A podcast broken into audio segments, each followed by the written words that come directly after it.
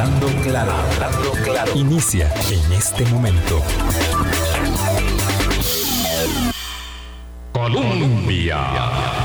Con un país en sintonía, son en punto las 8 de la mañana. ¿Qué tal? ¿Cómo están? Muy, muy buenos días. Bienvenidas, bienvenidos a nuestra ventana de opinión viernes, cierre de semana, cielo encapotado, ¿verdad? Medio medio gris, no, de medio a más, de medio a más. Eh, Álvaro, ¿qué tal? ¿Cómo estás? Buenos días. Muy bien, Vilma, buenos días a usted, buenos días a todos ustedes que nos acompañan siempre, que están con nosotros y que probablemente vieron que, que sí, que, que está más que gris el cielo acá, en el, eh, por lo menos en el centro del país, y no dudamos que en otras regiones también, incluso con, con gotas, a quienes madrugamos vimos ya un poquito de, de lluvia en este cierre de semana.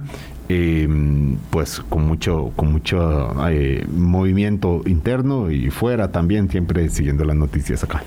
Ha pasado muchísima agua bajo el puente y ayer las estaciones de revisión técnica vehicular en todo el país eh, quedaron cerradas ya. No se sabe por cuánto tiempo ni en qué circunstancias, pero lo cierto es que eh, esa es indudablemente la noticia de la semana. Eh, hay otras conexas, pero eh, eh, no podemos terminar eh, esta semana sin conversar sobre el tema, que es un tema amplio, que da para mucho porque hay una historia eh, que, por supuesto, eh, se concreta y se culmina con estos 20 años de prestación del servicio en una de las concesiones inicialmente más controvertidas de prestación de servicio público del Estado costarricense, pero finalmente una de las más exitosas eh, que, que, que, se han llevado adelante. Eh, todo ello implica, por supuesto, eh, precisiones, acomodos y en la um, dinámica perdón, de la prestación de un servicio en alianza público-privada, por supuesto que estamos todavía para aprender muchísimo en el país. Ahora podríamos hablar de lo que sucedió, pero vamos a hablar de lo que podría suceder eh, y no porque tengamos bola, de cristal, sino porque es menester entender la dimensión que la revisión técnica vehicular ha tenido en la cultura del mantenimiento de los vehículos, en la salud, en el ambiente, en la economía del país, cosa que no podíamos entender ni por asomo hace 20 años, eh, entender el contexto y la dimensión de este servicio y poder proyectar cuán importante que ya lo dicen tirios y troyanos, es que se mantenga un servicio de revisión técnica de alta calidad, con altos estándares y con la prestación de un eh, operador idóneo. Le pedí que nos acompañara a Fernando Mayorga, que es abogado, pero que además fue gerente general de la revisión técnica vehicular en un buen tramo del camino. Eh, y ahí, ahí nos conocimos, porque claro, cuando alguien dice, ah, qué dicha que me recordó que esa señora periodista trabajaba ahí, sí, yo trabajé en la revisión técnica vehicular cuando el servicio se abrió en el año 2002 hasta el año 2006 y ahí compartimos con don Fernando Mayorga, que se quedó tamaño rato más. Muy buenos días, Fernando, gracias por acceder al programa. Muchas gracias, doña Vilma, don Álvaro, por la invitación y aquí estamos a la orden. ¿Usted es asesor legal de Riteve? ¿Le presta algún servicio? ¿Está con ellos de alguna manera? ¿O desde que salió de la empresa, salió de la empresa en 2015? 2015. Uh -huh. Desde que salí en 2015 eh, no tengo vínculo alguno con la empresa, ni he asesorado, ni no, solamente algunos saludos a amigos y amigas que de claro. la empresa eh, que tengo en gran estima, pero únicamente. Bueno, esto para claridad del público, eh, ni don Fernando Mayorga ni yo, que pasamos por ahí, tenemos vínculos con la, con la empresa, más que esa, la de los amigos que se saludan con gran cariño y que se recuerdan en muchas batallas. Bien, eh, don Fernando, eh, la lista de afectaciones es enorme, la que usted ha procurado hacer y virtud, digamos, a este eje central que implica eh, la cultura de mantenimiento que hoy tenemos eh, y lo que se fue amalgamando en el camino para llegar a um, tener un servicio de alta calidad con altos estándares, me gustaría que hiciera pues un pequeño eh, contexto de antecedentes para luego entrar en materia sobre lo que podría suceder ahora y, y además cómo llegamos a este punto tan, tan, tan lamentable, ¿verdad? Sí, eh, bueno, el camino fue largo y, tuve la suerte, porque así lo considero, de, de, de llevar una, un peso importante en buena parte de ese camino. desde el año 99, cuando llegaron unas personas a la, oficina eh, legal en la que estaba junto con mi tío. Don eh, Jorge Castro. De grata memoria, don Jorge Eduardo Castro. Y a partir de allí asumimos un proceso de licitación que se había adjudicado al consorcio Riteve-SIC, pero que había sido apelado. Eh, se determinó por parte de la Contraloría que el acto de adjudicación debía anularse y, y, volverse a hacer. Una segunda adjudicación nuevamente, se lo adjudicó a Riteve y ya en todo ese proceso estábamos y finalmente quedó como la empresa adjudicataria del servicio. Eh, en ese entonces el ministerio no quería firmar el contrato, tuvimos que llevarlo a la sala constitucional que obligó al, ministerio. Al ministro Rodolfo Méndez Mata. Don Rodolfo Méndez Obligado por la sala constitucional a firmar el contrato. eso, es un detalle interesante. Sí, eh, y a partir de allí se inició todo un proceso de meses y meses de negociación. Yo recuerdo, eh, llevábamos borrador 1, contrato borrador 2, borrador 8, borrador... No se imagina cuántos eh, discutimos con las autoridades hasta que finalmente se llegó a un acuerdo. Y eh, se completó el proceso de firma del contrato empezó el proceso de compra de terrenos y, contratación de empresas para construir las instalaciones, contratación de personal. El primer, eh, las primeras personas que ingresaron a la empresa fue en agosto del 2001. Eh, voy a mencionar incluso el nombre de la, primera persona contratada, eh, un profesional ingeniero, don Kenneth López, que desde entonces se desempeñó como gerente de calidad de la Hasta anoche. bueno, hasta todavía, hasta todavía. Eh, y así otras personas más que a quienes recuerdo con, gran cariño, bueno, eh, empezó a operar la revisión técnica en el mes de enero en forma gratuita en la estación de Cartago para que la gente se fuera habituando a qué era lo que se hacía. Eh, no se cobraba en ese momento por la inspección, eran inspecciones de prueba para capacitar al personal que en Costa Rica nunca se había hecho nada similar y para que la gente perdiera un poco el temor. Porque ya en ese entonces circulaban anónimos de que se destruyeron los carros en las líneas de inspección, de que, de que, bueno, mil cosas se decían. Y finalmente, el 15 de julio del 2002, eh, hoy hace 20 años, empezó la labor en serio. estábamos reunidos en Heredia todos los, los, socios de la empresa, los asesores, todos observábamos por la ventana se decía que se veían nubes de humo de, muchas personas que fumaban, que en ese entonces era permitido, que fumaban y, veían con gran tensión porque hubo protestas, hubo incluso acciones preventivas de la policía para evitar eh, actos de violencia eh, de personas y grupos que se oponían a la revisión técnica vehicular. Y, y bueno, así arrancó esa historia el 15 de julio del 2002 en forma muy resumidita. Y...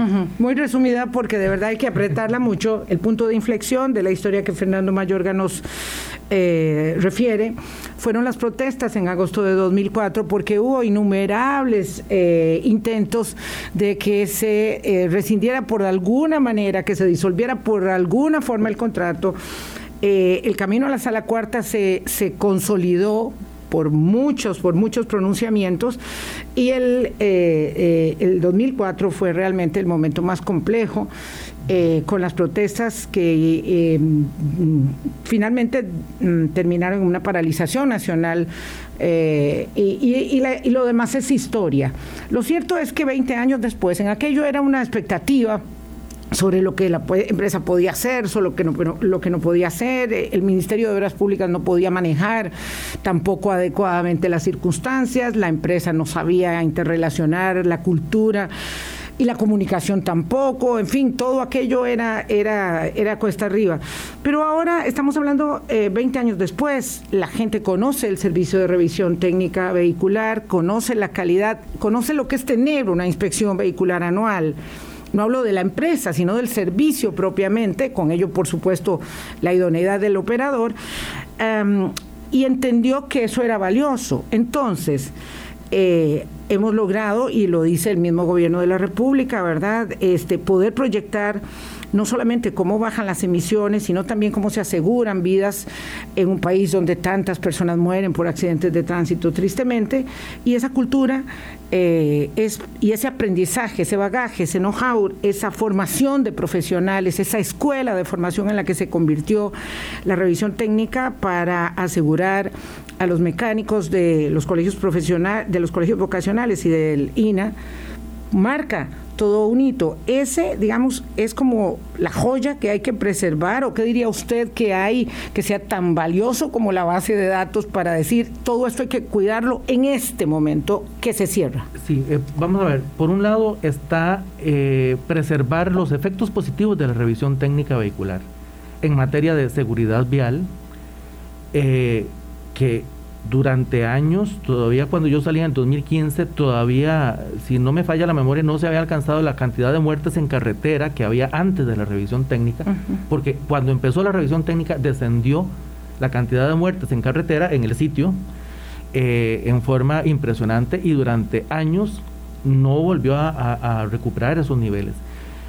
Eh, bueno, entonces preservar los logros en materia de seguridad vial, porque eh, es indudable que en un accidente de tránsito hay muchas causas, ¿verdad? El estado de la vía, la prudencia del conductor y de los peatones, etcétera, pero el estado del vehículo también incide. Entonces, a mejores vehículos, menores riesgos.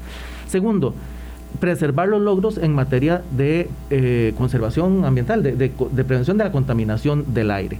Hay estudios serios desde hace muchos años, incluso hechos por eh, la Universidad Nacional, que es una entidad independiente, una eh, universidad estatal, que dan cuenta de que la contaminación del aire, eh, sobre todo en tema de partículas, PM5, PM10, disminuyó sensiblemente desde que inició la revisión técnica. Y ojo, que existía el ecomarchamo antes de la revisión técnica. Lo que pasa es que ya sabemos lo que pasaba con el ecomarchamo. Entonces, eso hay que preservarlo porque es una realidad y lo tenemos que aceptar, que si no hay alguien que nos cheque el estado del vehículo, no vamos a mantenerlo en el mejor estado. Tercero, en materia de seguridad vehicular. Eh, nunca antes, yo recuerdo que, antes de la revisión técnica a nadie se le ocurriera chequear el BIN o el número de chasis de su vehículo cuando lo iba a comprar. Eh, yo creo que ahora todos sabemos que, que, nos pueden rechazar una inscripción de un vehículo si no hay una coincidencia, si hay un problema de identificación del vehículo todos los vehículos gemeleados que circulaban, todos los vehículos con alteraciones, han ido saliendo del país, eh, de, circulación en el país en estos últimos 20 años, gracias a un trabajo que se ha hecho y que ha sido respaldado por las instituciones, las instituciones aseguradoras, por ejemplo, que les interesa mucho que, no se les haga fraude. Sí, la, la empresa hizo, ¿verdad?, para, para acotar eh, eh, convenios con el organismo de investigación judicial, con el Ministerio Público, con el Instituto Nacional de Seguros, digamos ya cuando, cuando era posible respirar en medio de las tormentas, se iban amalgamando ese tipo de de acuerdos porque probablemente muchos no lo recordarán, pero el tema de las bandas de roba carros era de lo más significativo en, aquel, en aquellos momentos y teníamos muchos problemas ah, porque eh, pues de esos carros llegaban eh, intentaban además cooptar intentaban escribirlos, intentaban copar a la gente, cooptar a los, a los inspectores con, con, con, el, con el ejercicio habitual que existía en la cultura del país antes de ese tiempo, que era la corrupción, que era la coima. Eso fue otro gran desafío a vencer. Y eso es otro de los temas que debe eh, resguardarse, ese, eh, el cambiar ese estigma de que cualquier servicio eh, está sujeto a la corrupción. Durante todo el tiempo que estuve allí, que lo hicimos y creo que se ha continuado haciendo después de eso, de, luchar con una política de cero tolerancia a la corrupción del personal, porque eh, este servicio no iba a funcionar si había corrupción. Entonces, eso ya en otra dimensión es algo que hay que preservar hay que preservar también todos los ecosistemas, ya desde un punto de vista económico, si se quiere, que se crearon. Al principio se decía que Riteve le iba a quitar el trabajo a los talleres. A los talleres. Uf, más, bien, eh, más bien se lo da. se lo ha dejado. Creo que los talleres de reparación en este país nunca tuvieron em, tantas oportunidades de, de, crecimiento y tanto trabajo eh, bien habido como, como lo lograron después del inicio de la revisión técnica vehicular de hecho es uno de los sectores que creo que va a ser muy perjudicado por esta interrupción en el servicio. De paso hubo una mayor profesionalización, una elevación de los estándares eh, porque eh, se mm, empezó, digamos, a profesionar, sí, a profesionalizar sí o sí, eh, no solo el de la revisión técnica, el servicio, sino también el de el de muchos, muchos de esos de esos talleres. cuando don Fernando habla de, la, de cero tolerancia a la corrupción, mm, tal vez no pueden dimensionar esto hoy, pero implica, por ejemplo, desde haber tenido, cuando esto en otros países del mundo les entregan a las personas una hoja en blanco o una hoja corriente de papel bond con su, con su revisión técnica, aquí eh, llegamos a los límites de establecer eh, mm, documentos de seguridad hasta con sellos de agua y una gran cantidad, era como un billete casi que tenía que salir del Banco Central, la papelería, para, para, para, exacto, para poder asegurar la lucha contra, em, eh, digamos, la industria paralela que empezó a surgir, que era la de la falsificación. Habían operativos de seguridad donde eh, la policía encontraba todo un eh, engranaje de, falsificación, eh, licencia, pasaporte, este, de revisión técnica. Es una historia muy grande, pero bueno, eso es un poco la reminiscencia. Vamos a la pausa, son las 8.16. Hablemos hoy ¿Qué significa el cierre? ¿Por qué llegamos a este punto? Y en el tercer segmento nos dedicamos mayormente para hablar de lo que puede suceder y de lo que idealmente debería conducir el esfuerzo del país para no perder la cultura de mantenimiento vehicular 816. Colombia. Con un país en sintonía, 8.19 de la mañana, don Fernando Mayorga, hoy con nosotros, ex eh, gerente en eh, Riteve. Eh, y por tanto conocedor muchísimo del proceso y además una de las personas que, que nos está ayudando a, a, poder, a ponerle nombres a, a, todo ese acervo después de 20 años de cómo eh, nos ha cambiado la cultura a nosotros, los usuarios de los vehículos. Yo todavía hace un par de semanas fui a hacer esta, esta fila y eh, da un poquito de ansiedad, ciertamente, para los que no tenemos carros del año, da ansiedad, hay que reconocerlo, pero después da tranquilidad. Uno dice, bien, bueno, bien, ya puedo hacer un viajecito largo con este carro eh, acá. Ahora, hoy último día de la empresa Riteve. ¿Qué pasó acá? Bueno, el contrato de hace 20 años era por 10, eh, con una posibilidad de, ampliación prácticamente automática por otros 10 años. Eh, no hay plazo que no se venza, estamos justo en el cierre de ese plazo. Y por supuesto aquí entró eh, Vilma, Radio Escuchas, la transición de gobierno. El último gobierno no logró dejar cerrado esta, esta mm, digamos, la, forma de, continuar este servicio, eh, ni siquiera con, esta empresa ni con alguna otra, ni con, no, no, no, no, lo hubo, no, no lograron llegar a ese punto. A ver, sí hubo intentos, pero no se logró. Y entra el nuevo gobierno aunque en principio los mensajes, recuerdo bien, decían de la posibilidad de continuar con la empresa Riteve, recuerdo a don Stefan Brunner en unas declaraciones que dio a, periodistas, por ejemplo, ya como vicepresidente electo, eh, lo cierto es que ya comenzado el, gobierno hubo algunos eh, mensajes, eh, condiciones, alguna aparente disposición, no se logró, se acaba Riteve Chavo TV, ¿quién asumirá este servicio en adelante? Esa es la pregunta en mayúsculas. sí, pero tal vez antes de quién asumirá el servicio, porque verdad que es así que lo tenemos muy, muy difícil esa respuesta. Ah, ¿Cómo fue que se llegó a esto? Porque cuando la Contraloría le dice a, don Rodolfo Méndez Manda, mata el 3 de mayo, según entiendo, este modelo de extensión de contrato no se lo acepto, tráigame otra propuesta caímos justo el 3 de mayo. Estamos hablando cuando faltan cinco días que se vaya este gobierno, eh, el anterior, perdón, y, entre el nuevo. ¿Por qué, por, qué llegamos a esto, Fernando? Eh, bueno, primero tengo que decir que yo no conozco la mayoría, bueno, eh, de, no, de hecho no conozco ninguna de la documentación cruzada entre MOP, No, no sabemos qué pasó ahí. Yo no conozco los detalles porque efectivamente yo no he estado vinculado con la empresa ni con la administración tampoco. Pero creo que primero que todo hay que irse más atrás. Eh, una precisión, en el 2012 la, la, prórroga no era automática porque, aunque se había establecido automática en el contrato inicial, la Contraloría lo objetó, no lo refrendó. Entonces hubo que poner que la prórroga tenía que ser eh, negociada. negociada.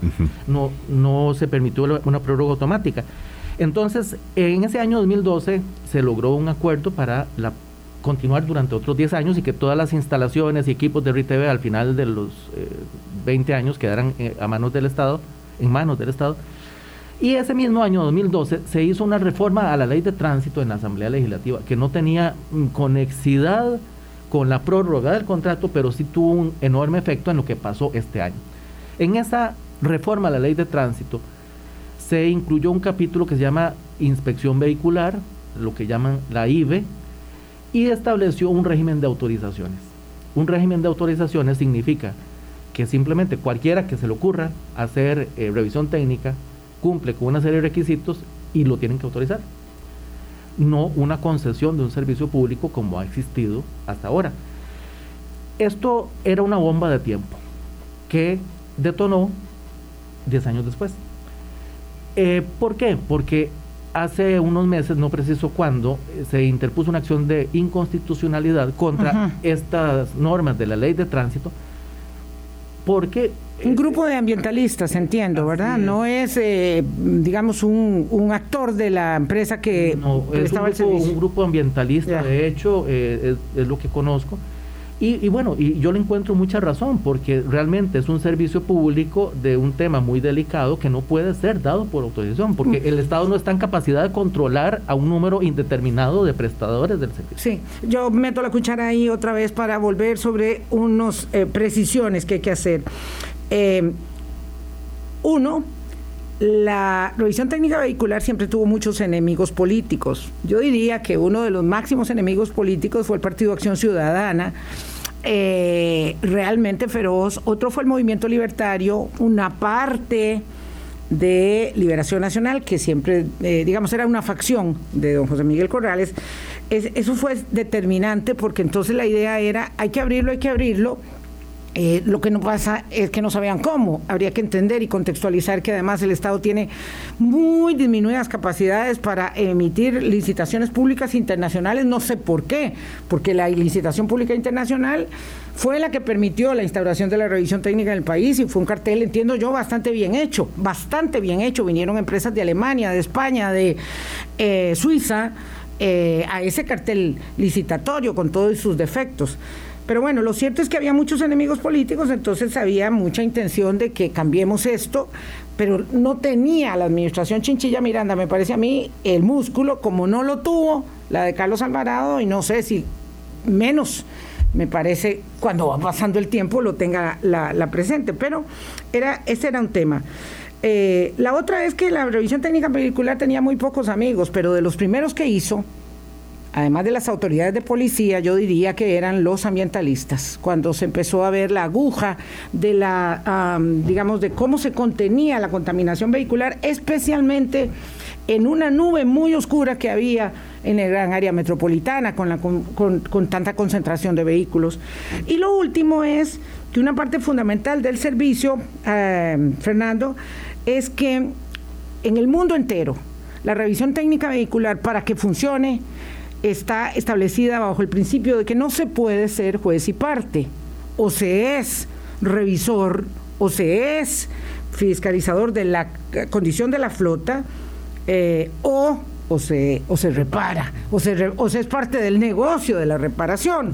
Son cosas distintas. Entonces ahí entiendo yo, viene esto de eh, la objeción para que no haya... Vilma, perdón, lo que estás diciendo es que un mecánico no puede al mismo tiempo decir cómo está el carro y decir yo, yo se lo arreglo. se lo arreglo. Eh, que era, lo que pasaba. Era lo que pasaba. yo lo viví con el Ecomarchamo. Sí, claro. Entonces, bueno, pasa y pago 5 mil colones más, ya me le hicieron el ajuste, yo no vi nada, pero... Pero, eh, pero ya está. que le hicieron, pero ya, ya pasó. Exacto. Entonces la reforma de, de tránsito tenía ese pequeño problema para volver a tu punto de el régimen de que, aunque sí estableció esa reforma que el, mismo operador no podía reparar vehículos. Sí se estableció ahí algunas eh, garantías del principio de independencia. ¿cuál es el problema de un régimen de autorización? un régimen de autorización significa que yo eh, puedo montar una empresita aquí en, por Zapote, porque me parece que es un buen mercado, hay mucha población y eh, resulta que, establezco una empresa cumpliendo los requisitos y me va a ir súper bien, pero nadie va a querer hacerlo en la zona de, de Upala, por ejemplo, porque allá es menos la cantidad de vehículos, la concentración de población, o sea, hay un tema que es el principio de solidaridad que ha operado bien eh, en el sentido de que todo el país recibe una misma calidad, un mismo servicio, independientemente de que la comunidad o la región sea buen mercado o no. Eh, entonces, eso no se puede lograr con un régimen de autorización. Por eso este servicio debe ser concesionado y yo no veo problema en la apertura, que haya dos o tres operadores en el país, por ejemplo que, exista una competencia, pero regulada, de manera que cada operador pueda tener estaciones en zonas rentables y en zonas poco rentables. El asunto es que al, existir esta reforma a la ley de tránsito, no lo tenía tan fácil el ministerio y creo que todo esto fue la génesis de esta situación difícil que enfrentó el ministerio eh, con don Rodolfo Méndez y, y, los intentos que hizo ante la Contraloría, que como le decía, yo desconozco el detalle, pero eh, obviamente había un contrato que previó eh, una única ampliación por 10 años que se completó y después de eso, en teoría, había que aplicar unas normas en la ley de tránsito que estaban cuestionadas ante la sala constitucional. Entonces no hay claridad de qué se podía hacer y qué no. Entonces la misma Contraloría no podía definir nada, no podía dictar un acto final, según entiendo yo, para mm, ampliar el contrato, porque la Sala Cuarta no se ha pronunciado sobre la acción de inconstitucionalidad que interpusieron los ambientalistas respecto de la ley del 2012. Ese es como decir el meollo de la... Por eso estamos aquí, por eso se cerró. Estamos aquí. Bueno, muy bien, don Fernando Mayorga, ex gerente general de RITV. Yo, esa parte es muy interesante porque esta no la entendía, no, no, no entendía bien cómo era. Eh, parece que no hay, no hubo, parece, todo esto parece, comunicación, menos diría buena comunicación, entre el Ejecutivo, ¿verdad?, que, que entró, y el Ejecutivo eh, perdón, y, el, y la empresa, el concesionario, que, que, que no se hablaron, que no se entendieron o que se hablaron solo por papeles. Es muy curioso esto que haya pasado, ¿verdad? Uno esperaría que el Estado avance en concesión de obra pública con alianzas público-privados y tenga una conversación fluida con el fideicomiso, con los chinos en la ruta 32, bueno, con los operadores, con eh, los de la ruta 27, en fin, con, sus contrapartes, porque finalmente son contratados del Estado. Yo desconozco, pero yo sí le puedo decir que hace 10 años, cuando estábamos en la disyuntiva de la renovación del contrato, eh, fuimos muy proactivos, acudimos al ministerio, iniciamos un proceso de negociación, incluso eh, puedo contarlo porque ya no estoy en la empresa eh, y ya es tiempo pasado. Nos tocó fungir un poco eh, a los ticos de la empresa como mediadores entre el gobierno de la República y la empresa española, porque la empresa española llegó a un punto que como el gobierno decía, no, vamos a licitar, no se va a renovar el contrato, la empresa eh, matriz llegó a decir, no, no, es una falta de seriedad, ya no vamos a continuar, ya que ni nos digan porque no vamos a continuar. Y nos tocó mediar, eh, eh, o sea, literalmente. Mire, aquí somos así. las aguas. Aquí somos así, eso, no, pasa pasó, No pasó, es decir, bueno, no sabemos si pasó esta vez o si hubo esos acercamientos o no, no sabemos. Lo desconozco, pero lo cierto es que, eh, por eso le digo, hace 10 años nos tocó hacer una labor proactiva y muy, muy, muy intensa y desgastante hasta lograr eh, un acuerdo con el gobierno de, la República y eh, que conduja a la renovación por los últimos 10 años del, contrato. Don Fernando, todos estos antecedentes, los, creo que el, valor de mencionarlos ahora es eh, poder enfocarse en lo que habrá que hacer ahora. en, contrarreloj, ¿verdad? porque este es un servicio que ya llegó a convertirse en un servicio básico eh, y que bueno, nada pasa si durante una semana no, se da, pero, pero habrá que, ver en, unos meses qué puede pasar. Este, y cuando usted menciona asuntos legales, contractuales, administrativos, técnicos, eh, bueno, todo lo que significa instalar, digamos, los, centros de, revisión, eh, una empresa transnacional, sí, internacional, asociarse con contrapartes acá, empezar a cogerle el ritmo y a entender la cultura nuestra. Eh, y que no salga corriendo cuando las cosas no funcionan eh, como, como quiere, con la agilidad que quiere, estamos hablando de que todo eso, ahora sí, habrá que hacerlo a toda velocidad, eh, digo, habrá que hacerlo, lo, tendrá que hacer gobierno cuando, para, para, buscar un, un, nuevo prestatario de estos servicios, don Fernando. Sí, yo quisiera apuntar algo antes de, de entrar en esto. Yo tengo una opinión muy particular que como casi todo en temas jurídicos es debatible, pero yo creo que esta figura que el, gobierno actual propuso de, otorgar un permiso para el cual elaboró una especie de cartel y que entiendo que hoy se vence el plazo para que cualquier empresa interesada presente. ¿No la semana entrante? Bueno, yo había visto inicialmente que decía el 15 de julio. Ah, No sé si habrán cambiado. Eh, esta solución que encontró el gobierno a mí me parece, pues, en medio de las circunstancias, válida. No sé si irá a ser aceptada, si irá a tener problemas, pero bueno, válida para, para poder salir del tema. Solamente hay algo en lo que yo difiero profundamente de lo hecho por el gobierno o de lo no hecho.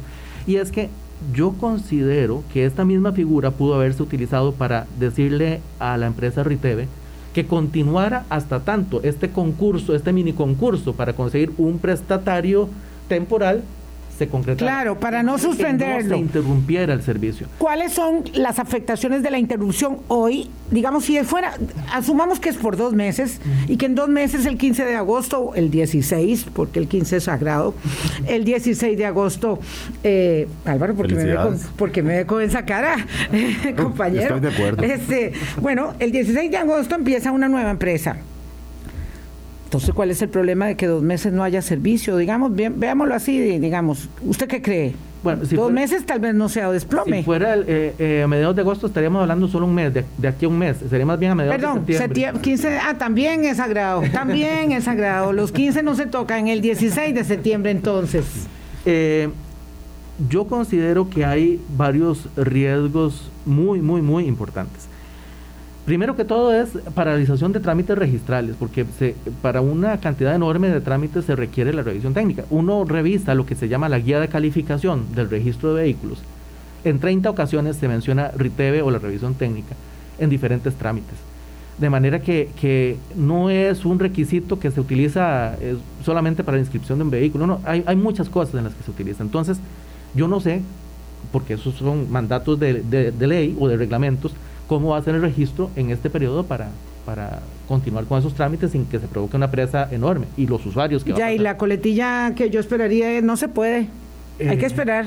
Pues, bueno, pero dígale eso a la industria, al sector importador de, vehículos, sobre todo de vehículos usados. Oh, ok, bueno, pero perdón, el presidente de la República dijo que no iba a haber ningún problema con la afectación de inscripción de vehículos porque hay unos, unos mecánicos del MOP que pueden hacer eso y unos mecánicos que se pueden pedir prestado. Eso, eso ya lo explicó el ministro es tan fácil como que haya gente haciendo revisión técnica, no sé cuál gente, pero que haya personas haciendo revisión técnica para inscripción de vehículos nuevos o eh, usados. en primer lugar, cualquier inspector tiene que dominar el manual de inspección, que es un documento bastante gordo, bastante grande, elaborado por el COSEBI. Tiene que dominar cierta normativa que se aplica. La reglamentación es del MOP, no es de la empresa, es, del, es, del manual técnico del COSEBI, sí. Entonces, eh, estos mecánicos tendrían que recibir cuando menos un curso intensivo para saber cómo aplican, porque es que no es tan fácil como, como pasarlo por una máquina de apretar un botón. Hay que saber qué revisar, cómo revisarlo y cómo calificar los defectos.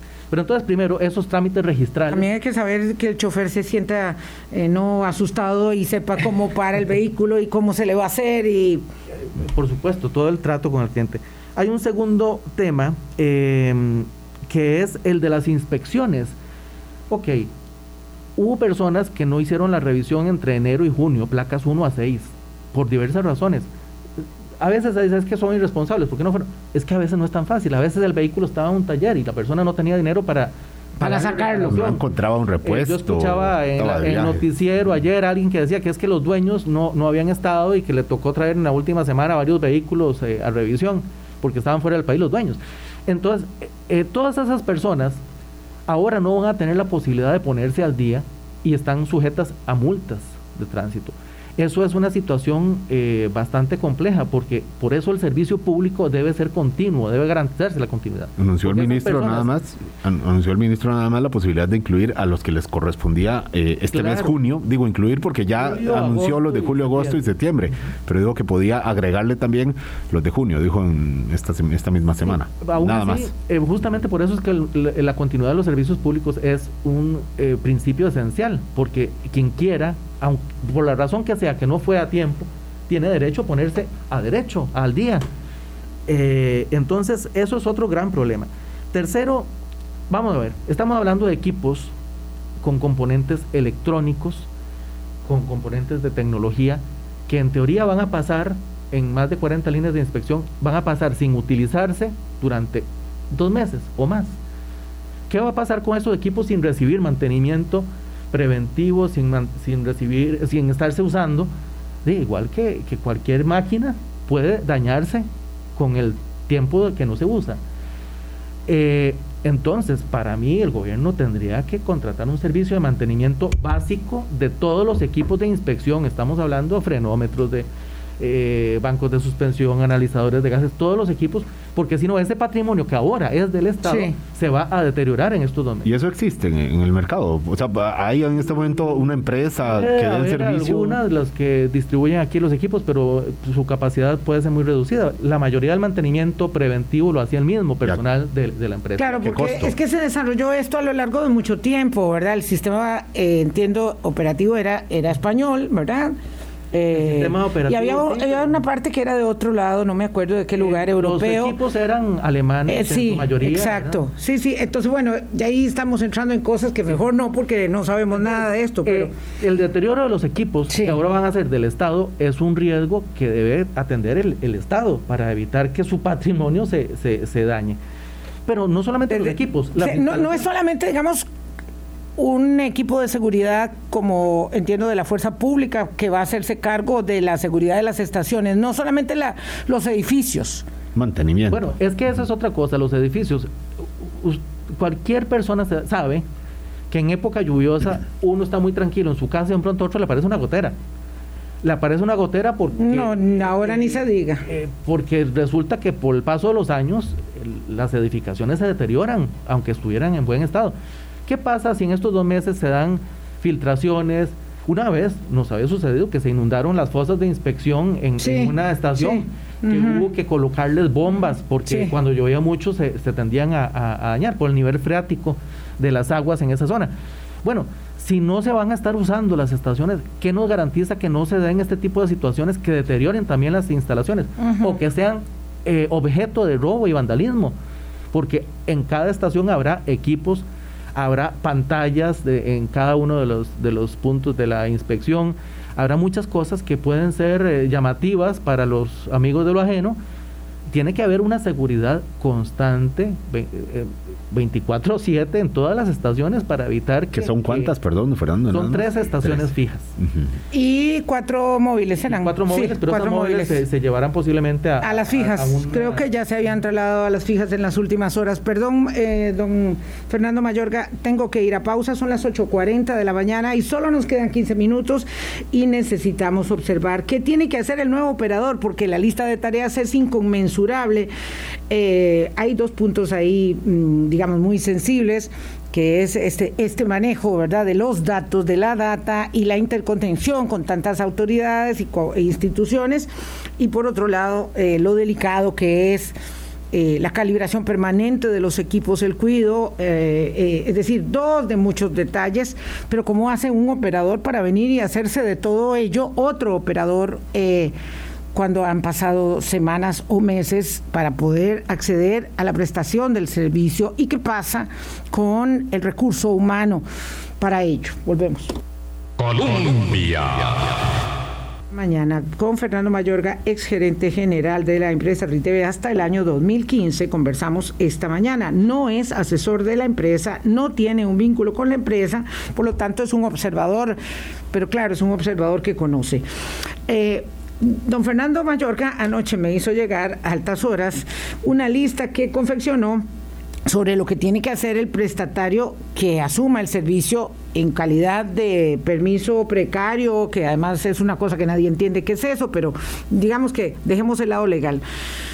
Un poco de la lista que tiene que hacer quien tome el servicio, así como en 10 minutos, don Fernando, nada más. Sí, eh, vamos a ver, si yo tuviera eh, una empresa que eh, muestra interés en asumir el servicio de revisión técnica en el país, y el gobierno de la República llega y me dice, eh, le otorgamos el permiso para que opere a partir del menor plazo posible.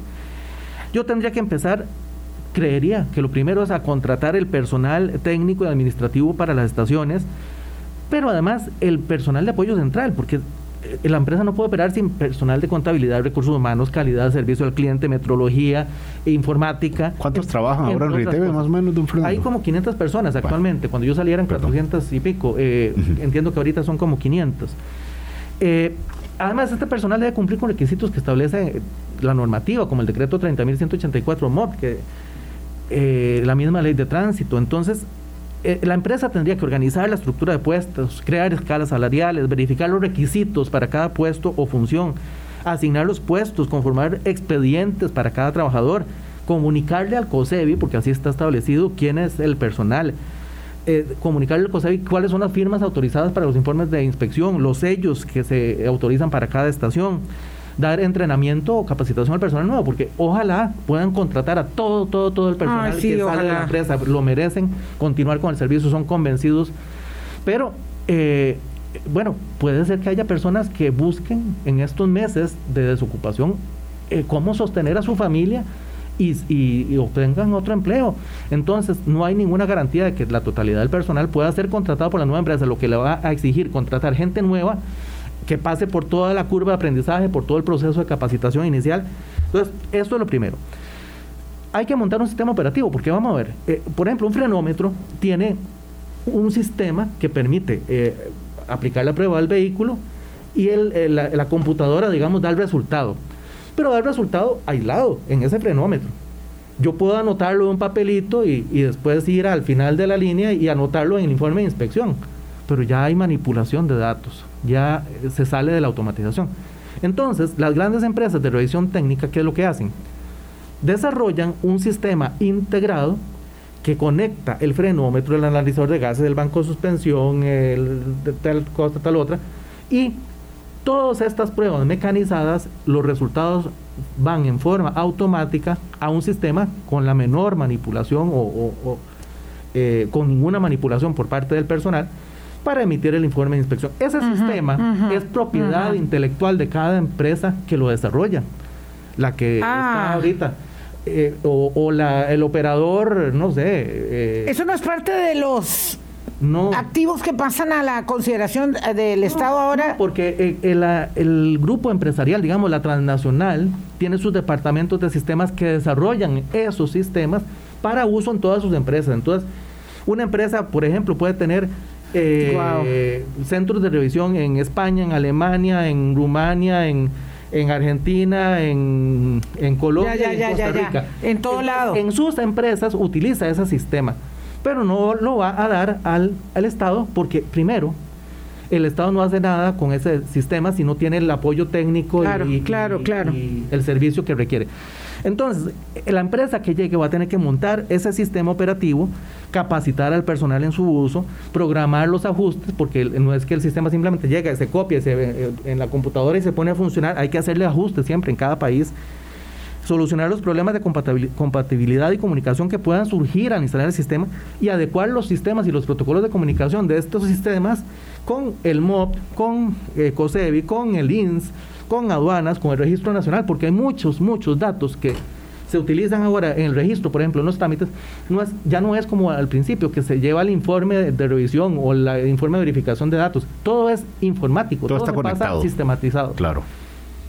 hay que montar un sistema de call center para las citas, para consultas, para mm, quejas, contratar a alguna compañía que lo haga, eh, habilitar la página web, eh, someter a prueba la página y bueno, en fin.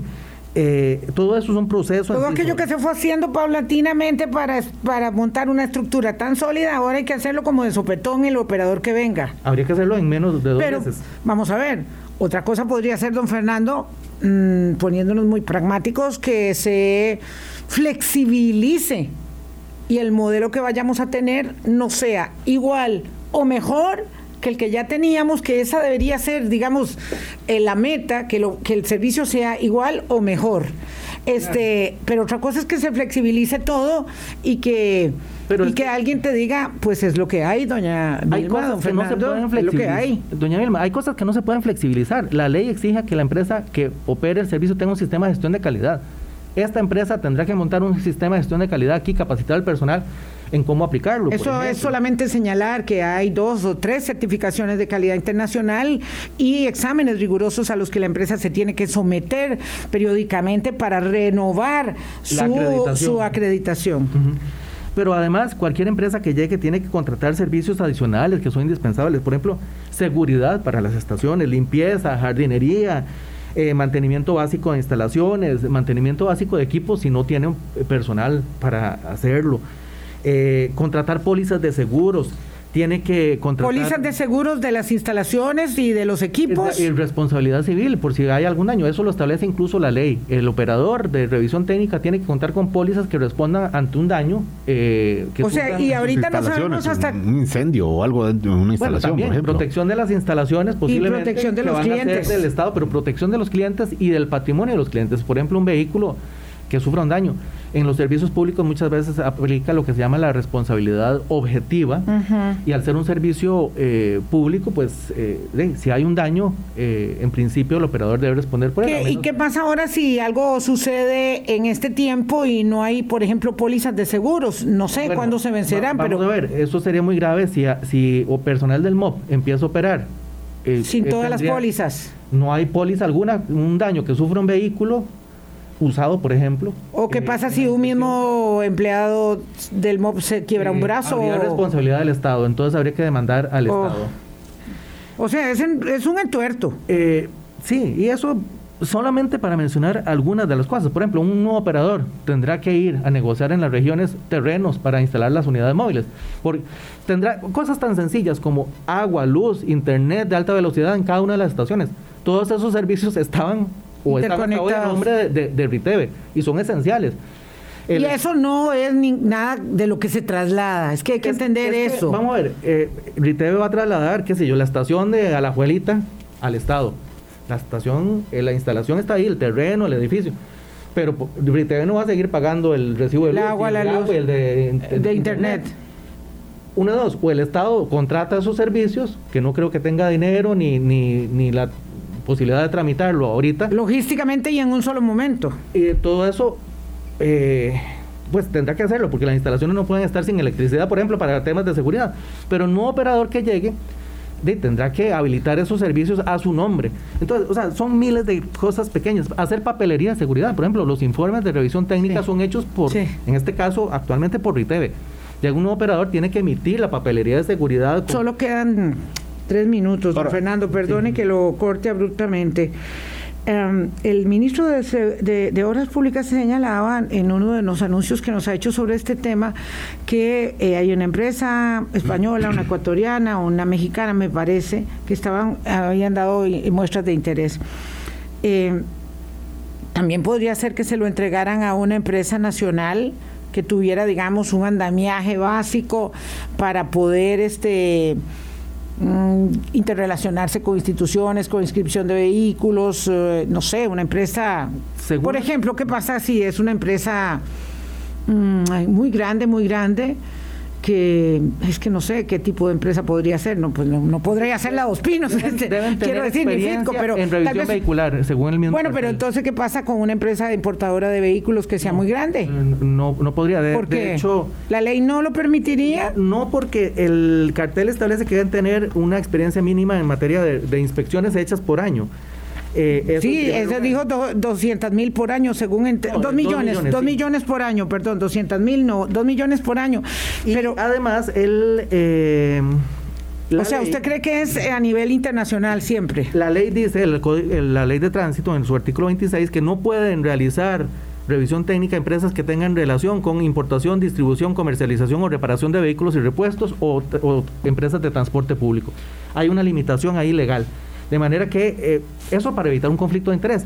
No podría ser ese tipo de empresas las que asumieran. ¿Se podría que lo hiciera Riteve eh, bajo otra modalidad, digamos, traspasando sus acciones a... No hay impedimento para que Riteve participe como tal como permisionario. El permiso es un acto unilateral del Estado eh, que otorga por razones de interés público, que creo que existen sobradamente en este caso. RITV podría ser permisionario, sin problema. Lo que no se puede es prorrogar el contrato que existía hasta hoy, pero no significa que RITV no pueda ser un operador.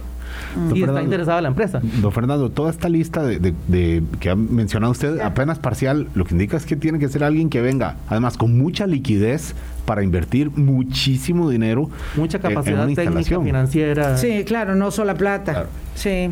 Don Fernando, la historia continuará. Muchas gracias por habernos este, ayudado a entender una parte del desafío grande que tiene el país para mantener los estándares de revisión técnica vehicular eh, de manera mm, sólida, solvente y con ello la protección a la salud. Y cuando hablamos de la protección a la salud, hablamos de seguridad vial y también, por supuesto, del ambiente.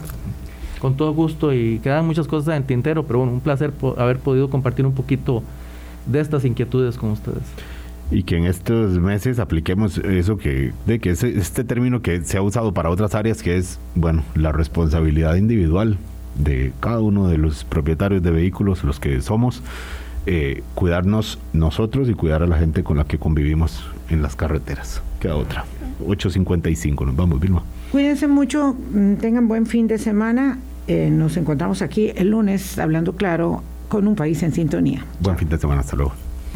Hablando claro, hablando claro.